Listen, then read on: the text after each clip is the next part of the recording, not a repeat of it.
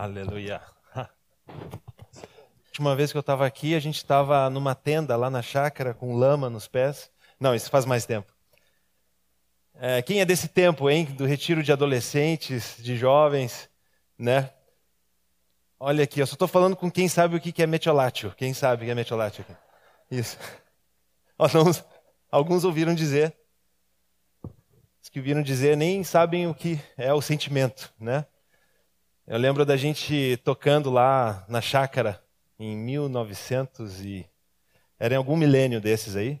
E eu estava tocando baixo e comecei a levar choque. Fui inventar de tocar baixo, né? Então eu costumava tocar piano, mas aquele dia fui tocar baixo. E era lama nos nossos pés. Uma vez subiu, estava chovendo, começou a vir água para dentro da, da tenda, da barraca. E a reunião foi seguindo, foi seguindo. Uma alegria estar aqui, meus irmãos, e uma alegria ver as gerações um pouco é, mais jovens há mais tempo. As gerações que me viram pequenininho aqui, muitos me cumprimentaram, muitos acharam é, muito legal me ver aqui. E eu me senti muito amado, muito, muito amado. Eu vim assim, fui realmente surpreso. Né? Eu estava com a expectativa de ver a minha mãe, meu pai, e encontrar com os amigos, e de repente eu fui muito constrangido. Ontem eu falei com o Nicolas, que não está aqui hoje, e ele me encheu tanto de amor que depois, na hora de. Acabei de chegar do aeroporto, estava com o Japa, o Japa me buscou lá. Fiquei com os olhos cheios de lágrimas na hora de tomar banho antes de dormir. E fiquei muito constrangido. E olha que eu sou difícil de chorar, né? Eu choro só no máximo em filme de cachorro morrendo, esse tipo de coisa. Mas a Anne disse que eu sou difícil, que eu não choro nunca. E só diante do Senhor, quando estou ajoelhado, ou então em algo realmente extremo, assim, né? Encontrar com meus irmãos aqui. Estou gostando de vir para cá. É, eu estou muito alegre. Primeiro por ser constrangido, tanto amor assim. Outro também que outra coisa boa é que eu vi quanto minha esposa me ama, né? Ela ficou com o coração partido de dizer tchau para mim. Ela queria muito estar aqui. Muito, muito, muito. A Anne está lá em casa, cuidando dos nossos quatro filhos. É, tivemos dois menininhos. Viemos aqui em 2016, a última vez, como família. E já faz seis anos que a Anne não vem. E depois tivemos mais duas menininhas. Né? E estamos planejando aí fazer a vontade de Deus. Não sabemos quantos mais. não quero assustar. Não quero assustar meus, meus pais. Uma alegria ter meu pai e minha mãe lá em Kungsbacka também por tanto tempo. É, eles nos abençoaram muito, ter o John e a Marta. Somos realmente muito gratos, assim como o Daniel falou aqui. A gente não sabe onde a gente estaria lá em Kungsbacka sem a cobertura, cobertura apostólica, cobertura de oração dos irmãos, cobertura profética sobre a nossa congregaçãozinha lá em, em Kungsbacka.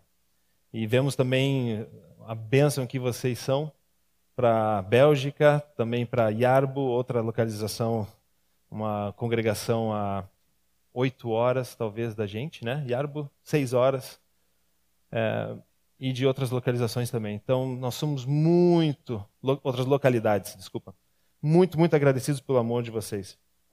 É, eu me sinto aqui meio brasileiro, lá na Suécia eu me sinto meio sueco. É, então, às vezes eu fico me perguntando, às vezes eu, hoje eu passei um frio enorme, né? Aí eu, peraí, eu estou vindo da Suécia e eu senti o maior frio de anos. Não, não senti tanto frio assim. E estava só 10 graus, mas é que eu estava lá. Aí eu comecei a questionar quem sou eu, né? Eu sou gaúcho, sou nasci no Rio de Janeiro, me mudei para cá com 11 anos. Então eu sou um gaúcho meio paraguaio, né? Aí tô lá na Suécia, sou um sueco meio paraguaio também. Venho para cá, sou um brasileiro mais ou menos. E justamente vai ser esse o tema que eu vou tentar transmitir aqui para os irmãos. É, foi o que Deus me tem falado nas últimas semanas, falando que somos peregrinos nesse mundo. Amém? Você já se enxergou como peregrino nesse mundo? De repente você já foi um pouco chocado, né? Como estão as coisas no mundo. E você viu que as coisas no mundo não combinam com o teu estilo de vida, né? Com o estilo de vida de Cristo. E aí você começa a se sentir um pouco peixe fora da água em algumas situações, né? O Senhor tem falado isso comigo e eu queria realmente animar os irmãos através da palavra aqui de 1 Pedro 2, 9. Então, os irmãos podem abrir 1 Pedro 2, 9. Alguns não precisam abrir. Eu acredito que muitos devem lembrar do que está escrito lá. Fala que vós, porém, sois raça eleita, sacerdócio real, nação santa, povo de propriedade exclusiva de Deus, a fim de proclamar as virtudes daquele que vos chamou das trevas para a sua maravilhosa luz. Aleluia. E se você está com a Bíblia aberta, pode ir para 1 Pedro 1, capítulo 1, versículo de 1 a 2. Lá está escrito: Pedro, apóstolo de Jesus Cristo, aos eleitos que são forasteiros da dispersão no ponto Galácia, Capadócia, Ásia e Bitínia, eleitos segundo a presciência de Deus Pai, em santificação do Espírito, para obediência e aspersão do sangue de Jesus Cristo, graça e paz vos sejam multiplicadas. Aqui nós vemos duas coisas. Vemos que você, nós, somos eleitos, mas também fala que nós somos forasteiros. Aqui, Pedro estava se referindo a judeus que foram dispersos, mas não só os judeus. Eu vi comentários de muitos teólogos que são tanto os judeus quanto os gentios que se converteram. Então, são os judeus convertidos, estavam na diáspora, né? A diáspora é dispersão. Eles tinham sido dispersos para várias províncias do Império Romano, mas também gentios que receberam Jesus. Então Pedro está colocando todo mundo no mesmo grupo. E ele está chamando os irmãos, falando: Nós somos forasteiros. Né? Então você fala para o irmão ao teu lado: Você sabia que você é forasteiro?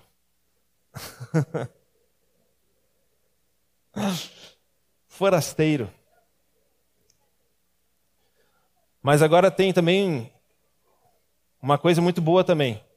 Você é eleito. Fala para o teu irmão, você é eleito. Sabe o que significa eleito? A gente vai ter agora eleições, né? Tem eleições aqui no Brasil e eleições na Suécia. Significa que as pessoas vão escolher, né? Alguém. E Deus ele nos escolheu. Ele elegeu a gente antes da fundação do mundo, né? Na sua presciência, ele já tinha um conhecimento sobre as nossas vidas e ele nos escolheu. Então, nós somos escolhidos. Somos chamados para sermos família de Deus, para sermos sacerdócio santo, né? povo de propriedade exclusiva de Deus. Somos eleitos. Mas eu quero focar um pouquinho na parte de peregrino. Né? Parece um pouco negativo, né? Peregrino. Ser forasteiro. Né? Parece alguém que não pertence àquilo, àquela sociedade. Mas Irmãos, essa é a realidade que a gente tem. Desde que recebemos Jesus, nós somos peregrinos nessa terra. Não pertencemos a essa terra, a esse mundo. Jesus falou duas vezes na oração com o Pai. Ele falou: eles não são do mundo.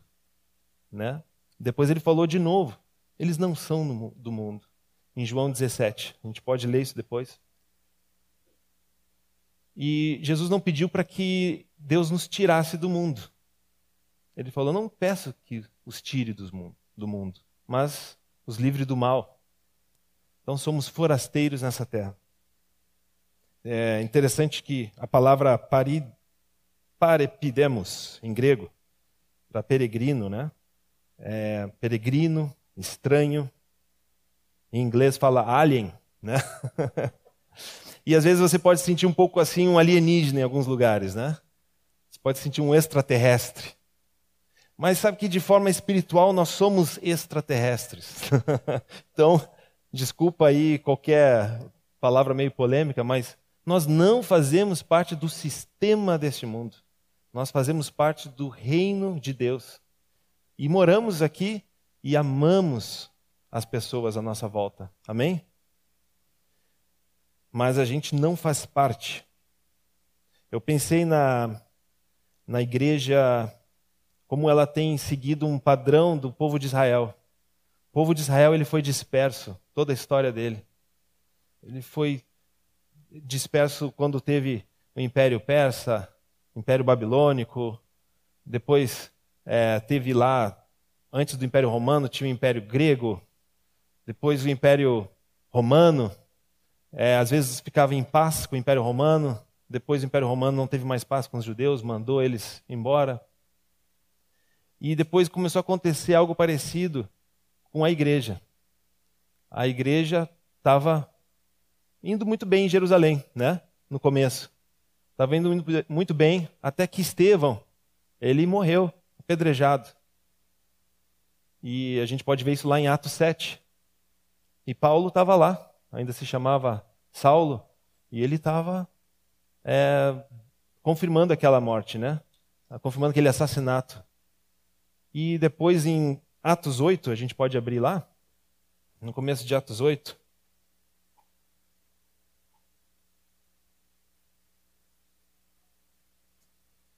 Atos 8:1 dizia: Saulo consentia na morte de Estevão. Naquele dia teve início uma grande perseguição contra a igreja.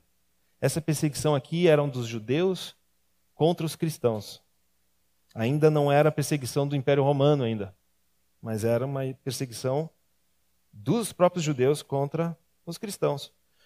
Todos, exceto os apóstolos, foram dispersos pelas regiões da Judéia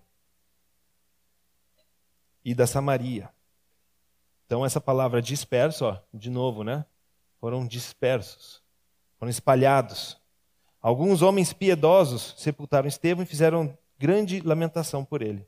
Saulo, porém, queria destruir a igreja Indo de casa em casa, arrastava homens e mulheres, lançando-os na prisão. Enquanto isso, os que foram dispersos iam por toda parte pregando a palavra. Sabe, irmãos, eu creio que o povo de Deus tem no DNA isso de se espalhar, de ser disperso. Por vários motivos. Pode ser uma palavra de Deus, um movimento missionário, pode ser perseguição, pode ser guerra, crise, fome, o povo de Deus tem isso. Mas por que será que o povo de Deus tem isso na história, no DNA da igreja e no DNA do povo judeu? O povo judeu até hoje está espalhado pelo mundo. O Estado é, de Israel ele foi é, recém, há 74 anos, mais ou menos, se tornou independente e se tornou ali realmente um Estado. Mas em toda a história de Israel, os judeus espalhados.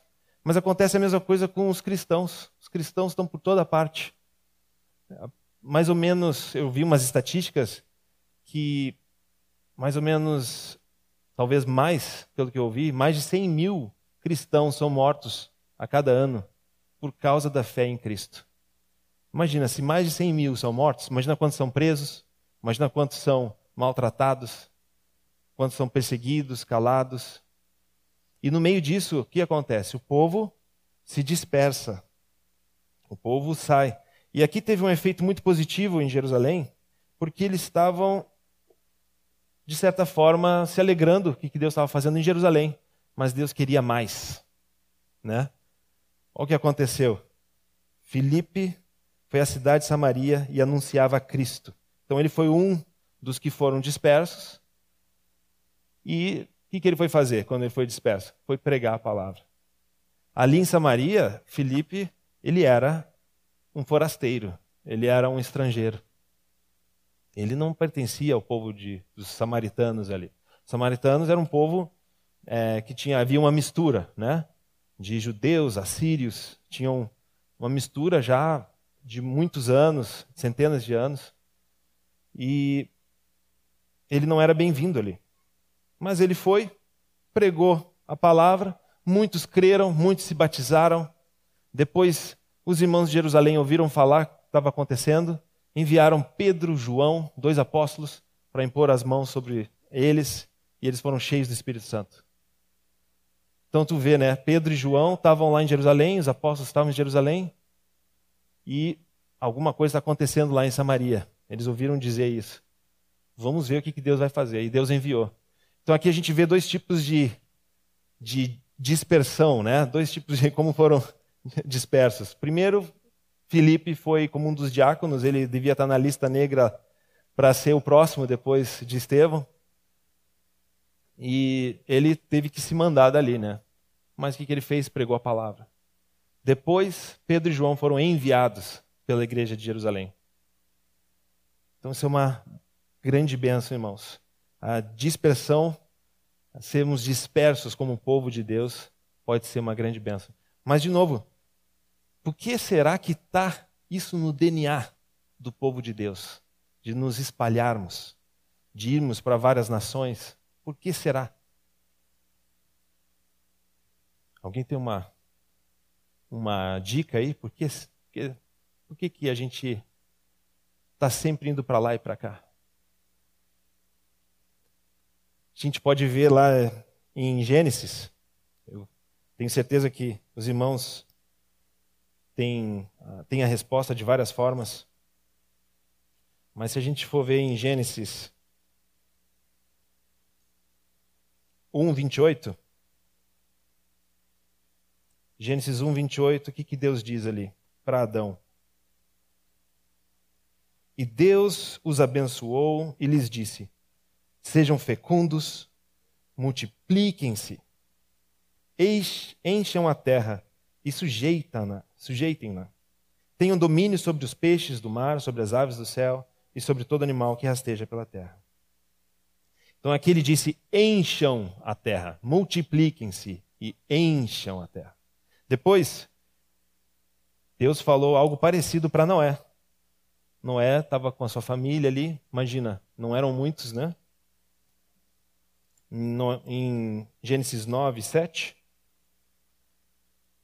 Em 9, 7, Deus fala o seguinte para Noé, na aliança que ele fez com Noé: Mas sejam fecundos e multipliquem-se, povoem a terra e multipliquem-se sobre ela povoem a terra.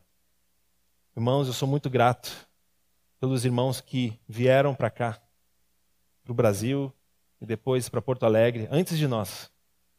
Vieram irmãos, sabiam disso? Outras gerações.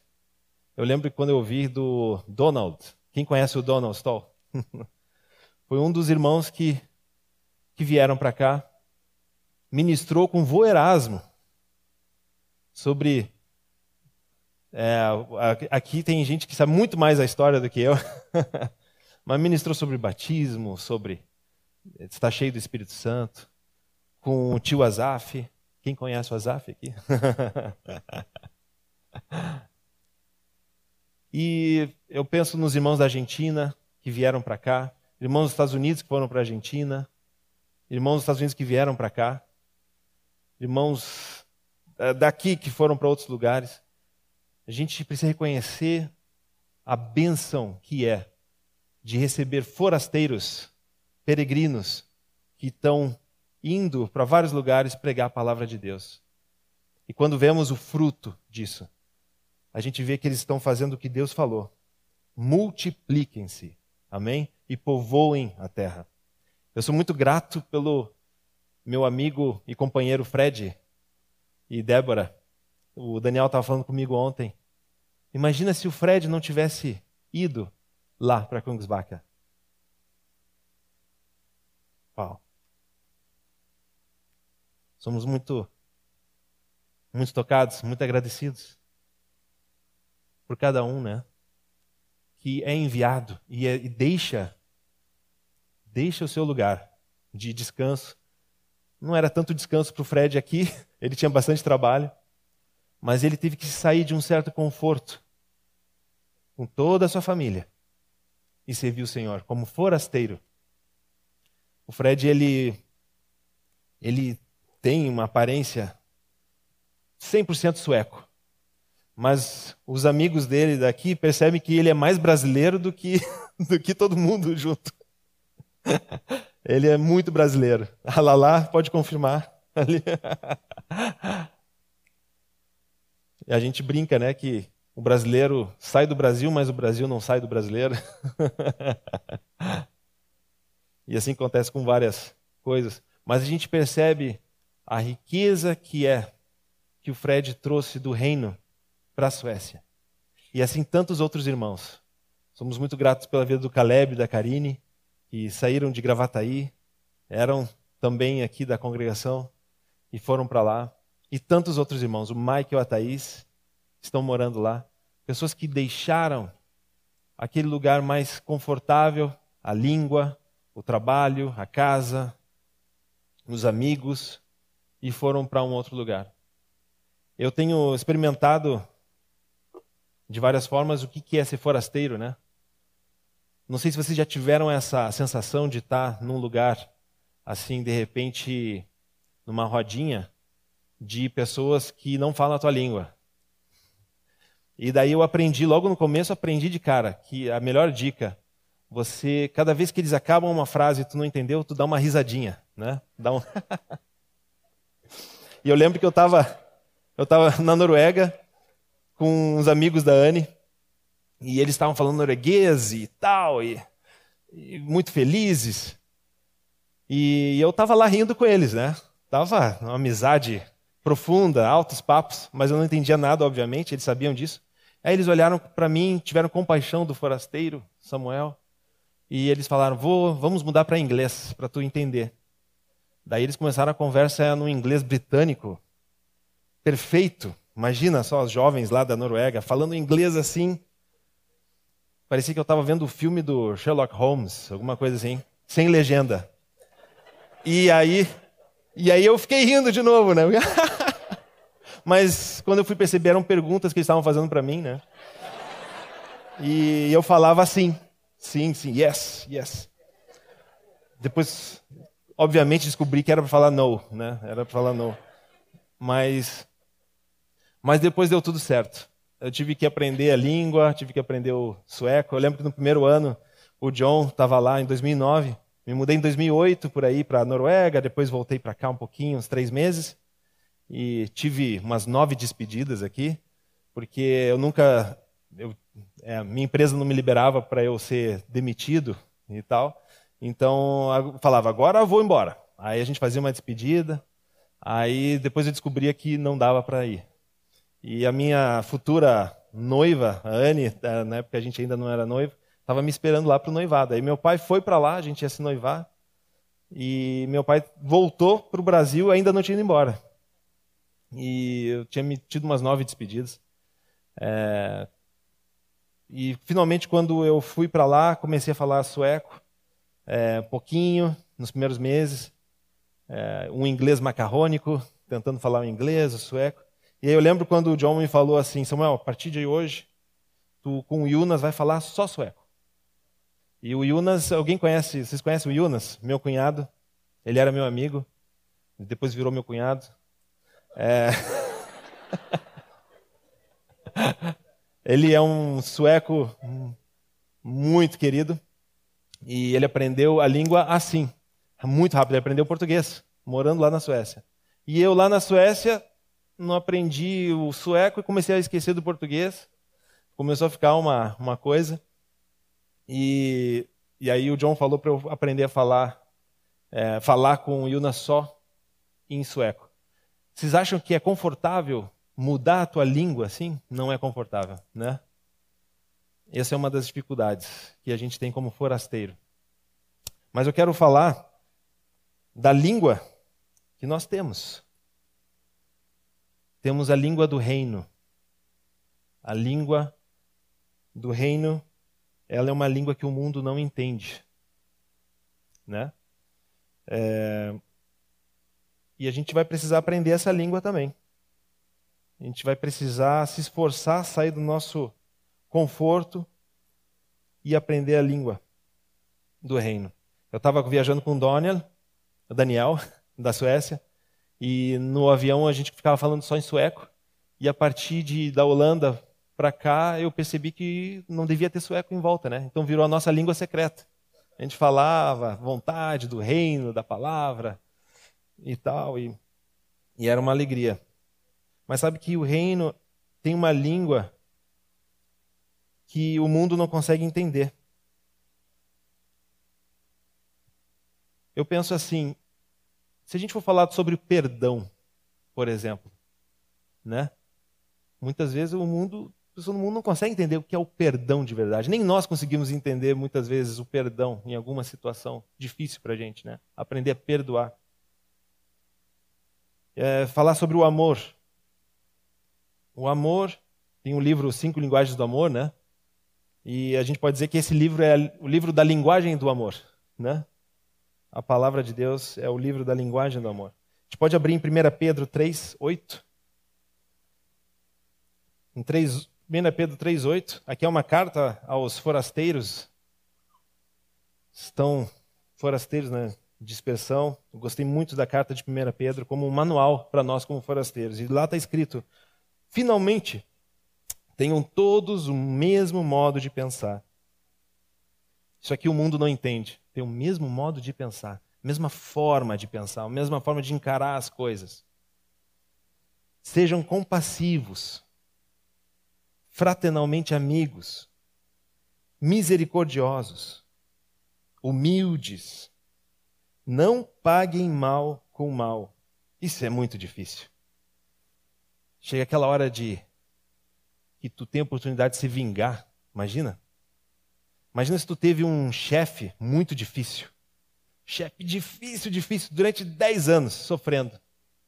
Daí, de repente, tu é o chefe dele. Uh! Mas, irmãos, somos peregrinos nesse mundo. Nós não pensamos mais como o mundo pensa. Não pensamos como nós mesmos pensávamos antes de conhecer a Cristo. Nem pague ofensa com ofensa. A gente usa bastante o exemplo do trânsito, né? Porque é algo bem corriqueiro. Né? Alguém te ofende no trânsito, alguém quase bate. Como é que você vai responder? Às vezes pode subir o sangue, né? Se a gente age pagando o mal com bem, pagando a ofensa com uma bênção, abençoar a pessoa, isso aqui é só forasteiro que consegue fazer. É só alguém que é de outro reino, não é verdade? Isso aqui é só uma pessoa alienígena, né? Em inglês, alien parece é alguém que é forasteiro, né? Mas em português fica engraçado. Pelo contrário, respondam com as palavras de bênção, pois para isso mesmo vocês foram chamados, a fim de receberem bênção por herança. Irmãos, então nós somos eleitos de Deus, somos peregrinos nesse mundo. E agora nós temos uma linguagem do reino, nós temos uma forma de pensar do reino, é diferente. E nós andamos pela fé. É um quarto ponto que eu queria animar os irmãos. Um forasteiro, ele está sempre em movimento, ele não se estabelece num lugar e pensa aqui eu vou ficar para sempre, né? Espiritualmente dizendo, né? Espiritualmente nós estamos sempre em movimento, estamos sempre andando. Em 1 Pedro 2:11 está escrito aqui de novo, peregrinos e forasteiros. Amados, 1 Pedro 2:11. Amados, peço a vocês, como peregrinos e forasteiros que são, que se abstenham das paixões carnais que fazem guerra contra a alma, tendo conduta, um caminhar, um andar exemplar no meio dos gentios. Para que quando eles acusarem, os acusarem de malfeitores, observando as boas obras que vocês praticam, glorifiquem a Deus no dia da visitação. Então, nós temos esse caminhar de fé. A fé, ela dá frutos de obras boas obras, um bom procedimento, um bom caminhar. Eu penso assim, é, nós que não pertencemos a esse mundo, mas estamos nesse mundo, fico pensando quem são os nossos heróis, quem são os nossos exemplos. Eu preciso ser exemplo para o mundo, como a gente acabou de ler, mas quem são os meus exemplos aqui? Quem são os heróis de vocês? Eu fico pensando hoje, uma palavra fica muito aqui para os mais novos também, mas isso é uma palavra para todos nós. Até os mais velhos. Quem são os heróis que nós temos na nossa vida? As pessoas são o padrão, exemplo. Nós temos muitos heróis aqui no nosso meio. Pessoas que nós admiramos e olhamos, pessoas mais velhas, já experimentadas, né? Mas quem são mais do que os que estão aqui, os outros heróis? Eu vejo que às vezes a gente pode observar no, no Instagram, por exemplo. Quem conhece o Instagram é um appzinho, rede social.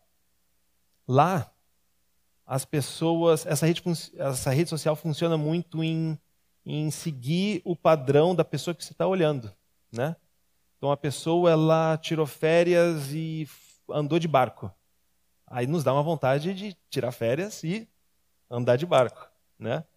Vimos lá uma pessoa muito feliz com seus filhinhos e fazendo uma festinha bonitinha com os seus filhos. Nós também daí temos vontade, vamos fazer uma festinha com os meus filhos. E ali a gente quer seguir as coisas boas que a gente enxerga, porque no Instagram é difícil ter coisa ruim, né? É só coisa boa. Nas redes sociais, eu estou usando o Instagram como exemplo, mas pode ser outras redes sociais também. Mas Deus quer mais do que isso.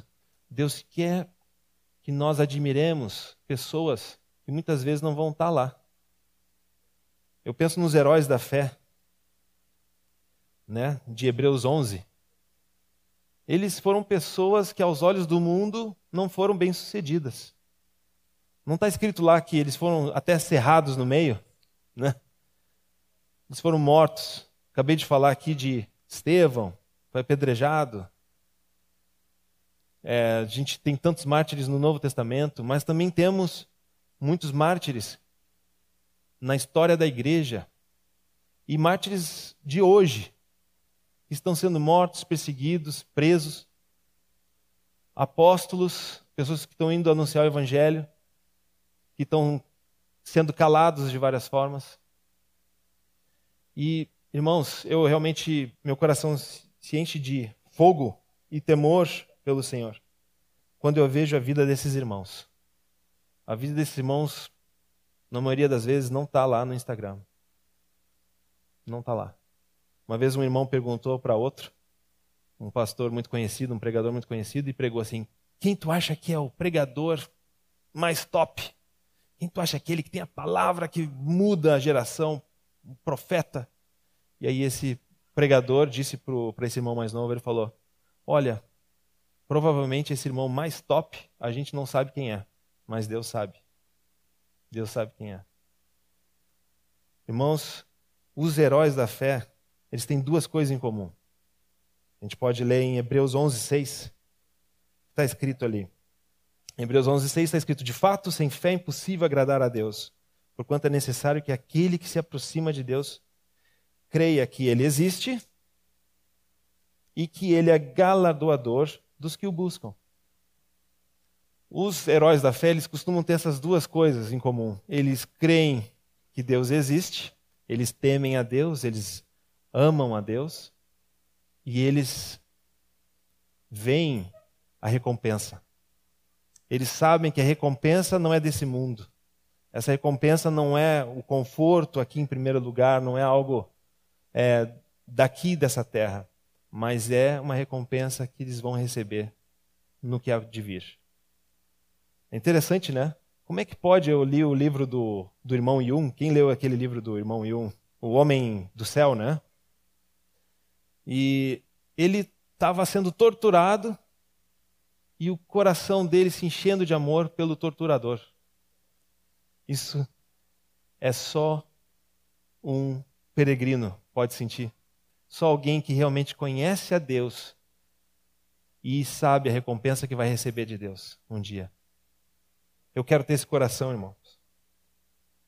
Eu penso no, em Hebreus 11, 3, está escrito: Pela fé entendemos que foi o universo formado pela palavra de Deus, de maneira que o visível veio a existir das coisas que não aparecem.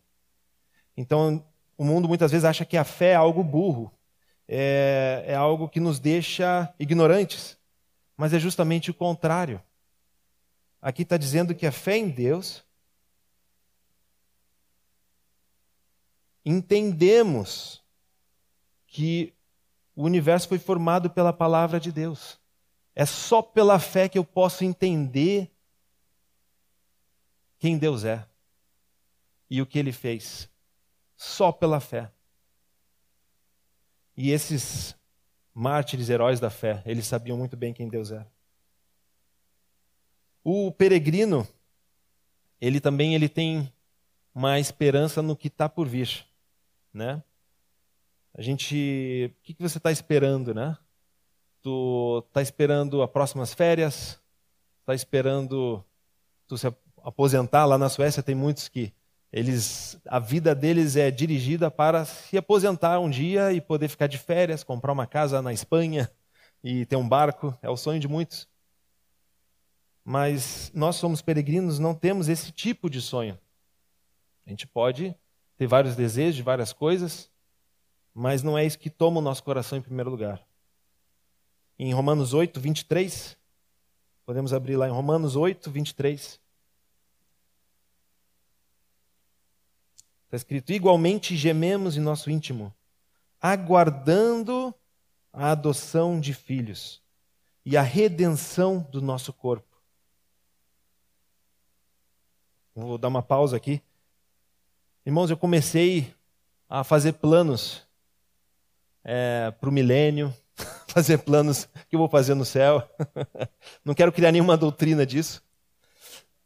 Mas, às vezes a gente olha uma casa, né?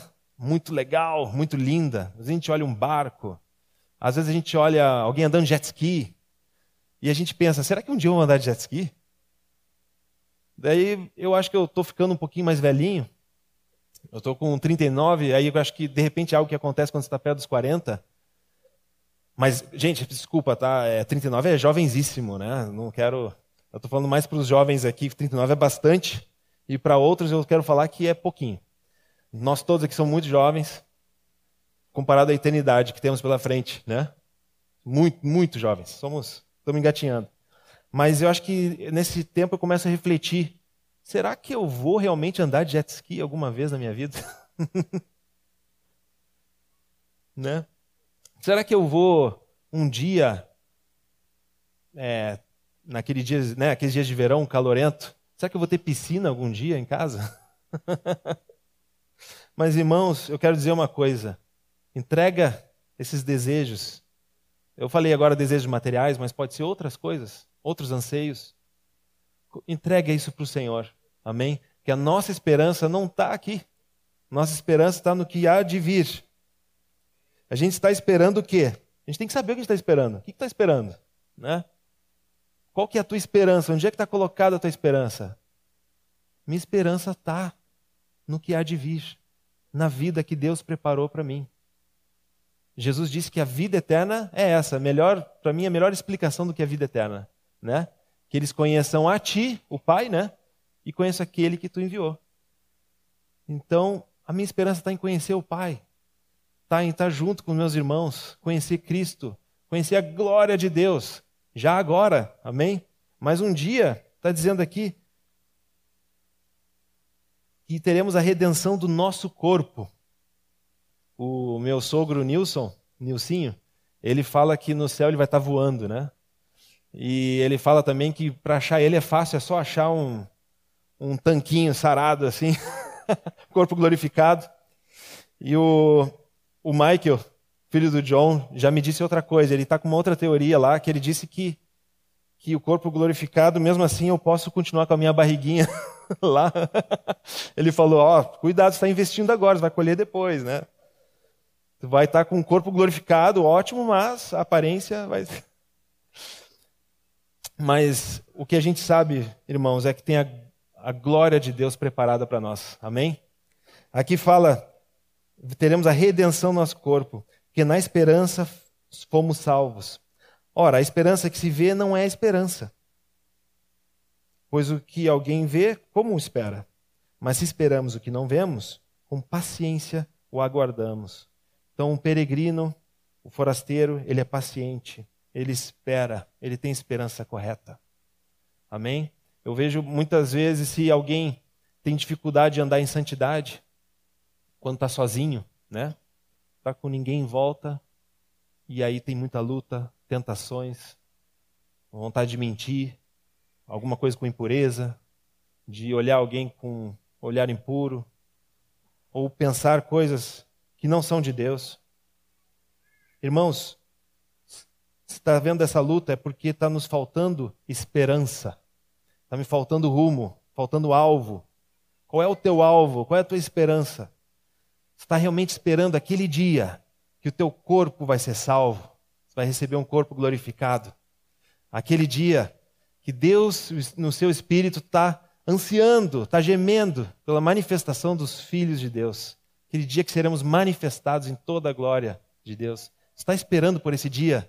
Espera por esse dia ansiosamente. Amém? Vou terminar com João 17, quando Jesus disse, João 17, 14. Jesus diz: Eu lhes tenho dado a tua palavra, e o mundo os odiou. Porque eles não são do mundo, como também eu não sou. Não peço que os tire do mundo, e sim que os guardes do mal. Eles não são do mundo, como também eu não sou.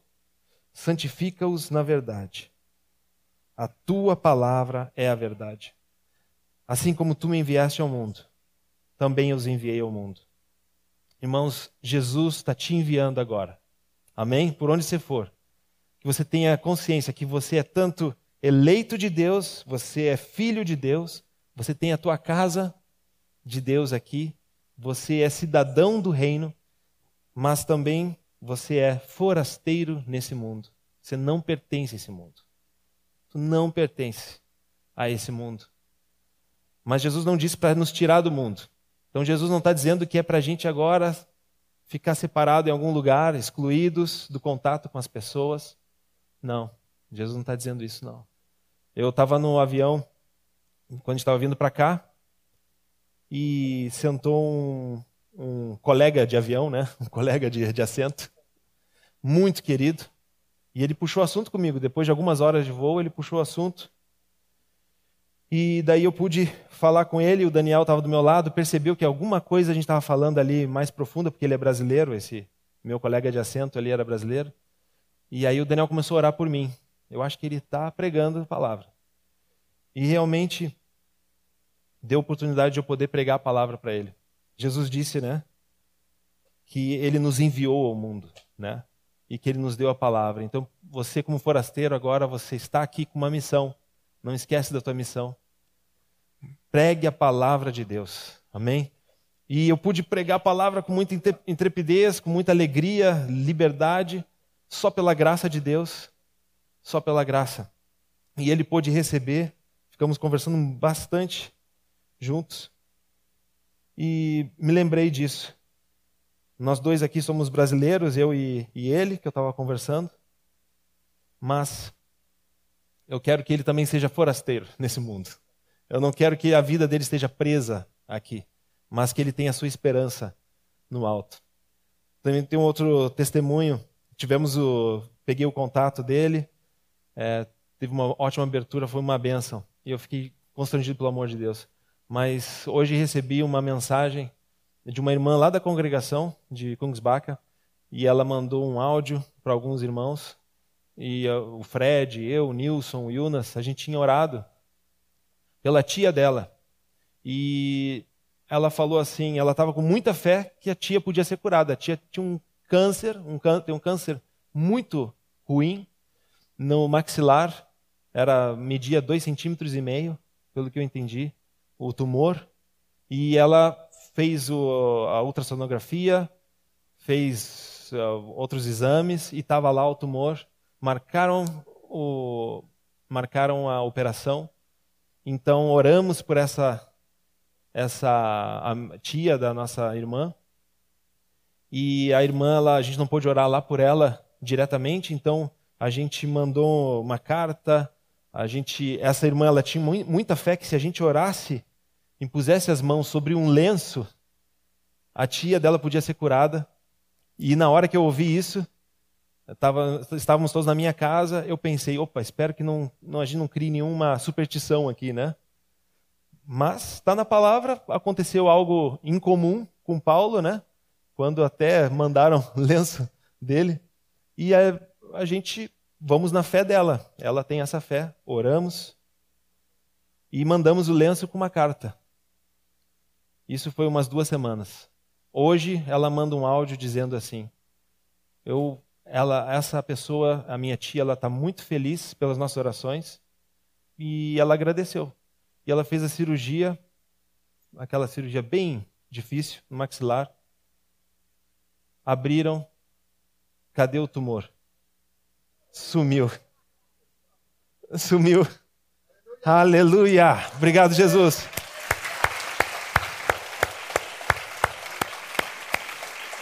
Irmãos, o que aconteceu ali não é desse mundo. Os médicos não puderam explicar nada. Eles falaram: aconteceu algo estranho, a gente chegou a fazer a cirurgia e não está aqui. O que era para a gente tirar não está mais. Sabia que o Wilnas, meu cunhado que é médico, ele falou que até existe um termo da medicina para isso, né? É causas. Por causas desconhecidas, o paciente não está mais com essa doença. Então é desconhecido para o mundo, mas é conhecido por aqueles que creem. Amém? Então, irmãos, eu quero abençoar vocês em nome de Jesus. Abençoar a minha própria vida, sabendo que somos forasteiros. Recebe essa palavra, irmão. Tu não pertence a esse mundo, irmão. Você tem uma história aqui em Porto Alegre, tu tem uma história no Brasil. Temos diferentes histórias em diferentes lugares mas não fazemos parte como cidadãos desse mundo. E o Senhor nos envia agora com uma missão. Você pode fechar os teus olhos e receber receber essa missão que Jesus te deu. Ele falou: Assim como tu me enviaste ao mundo, Pai, também eu os enviei ao mundo. Oh, Jesus, Senhor, queremos receber o teu chamado, Senhor. Queremos receber. Chamar os, os músicos aqui. Tocar uma música conhecida.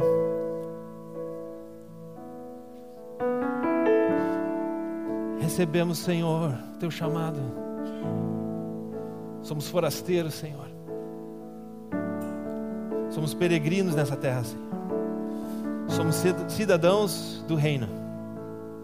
Somos filhos Aleluia. Somos filhos na tua casa, Pai. Obrigado por cada irmão que pode nos ajudar nessa caminhada como peregrinos. Obrigado porque não estamos sozinhos. Obrigado, Jesus, porque tu morreu na cruz e pagou todas as nossas dívidas. Obrigado porque tu ressuscitaste, Jesus, e nos deu vida nos deu vida, vida no Espírito.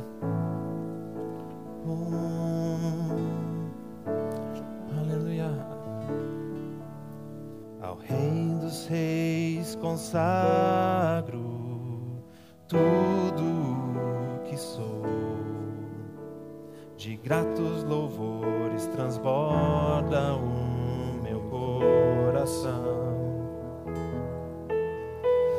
A minha vida eu entrego nas tuas mãos, meu Senhor, para te exaltar com todo meu amor. Eu te louvarei. Eu te louvarei conforme a tua justiça e cantarei louvores, pois és altíssimo, celebrarei a ti, ó Deus,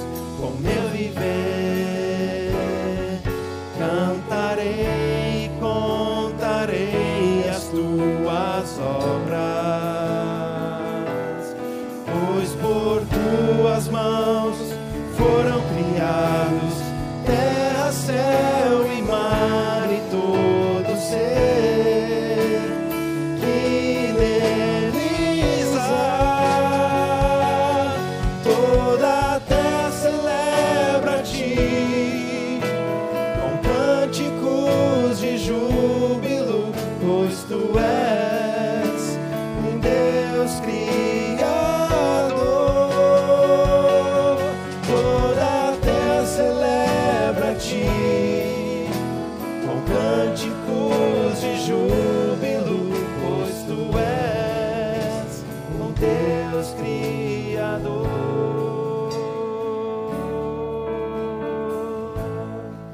Aleluia, ao Rei dos Reis consagro. Ao Rei dos Reis consagro tudo o que sou. De gratos louvores transbordo.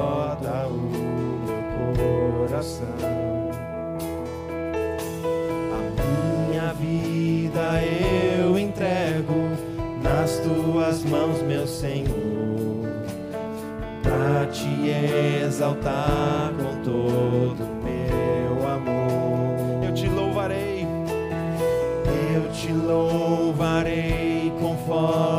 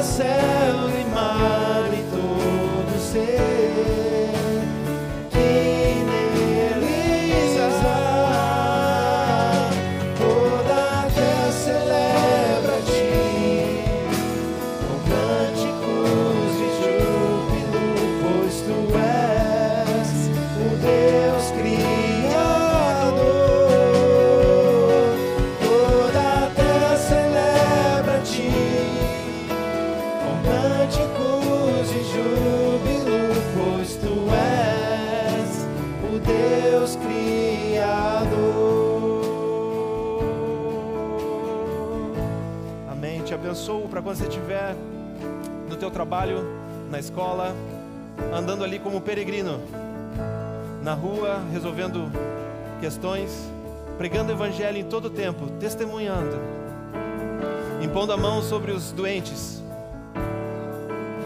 espalhando o amor de Deus e a palavra de Deus. Você vai estar com esse coração de dar toda a honra, toda a glória ao Senhor. Em tudo que você fizer. Seja comer, seja beber, seja descansar, tirar férias. Faça para a glória de Deus. Nunca se esquecendo que você é peregrino aqui. Eleito, escolhido por Deus.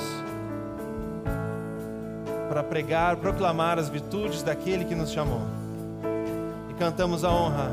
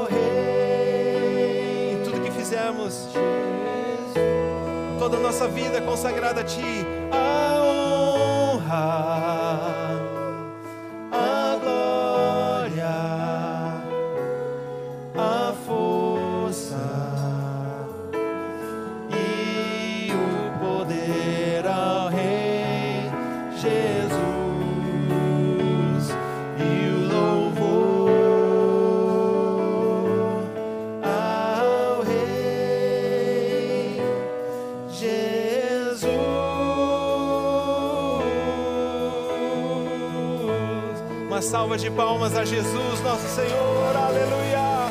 Aleluia. Tu és santo.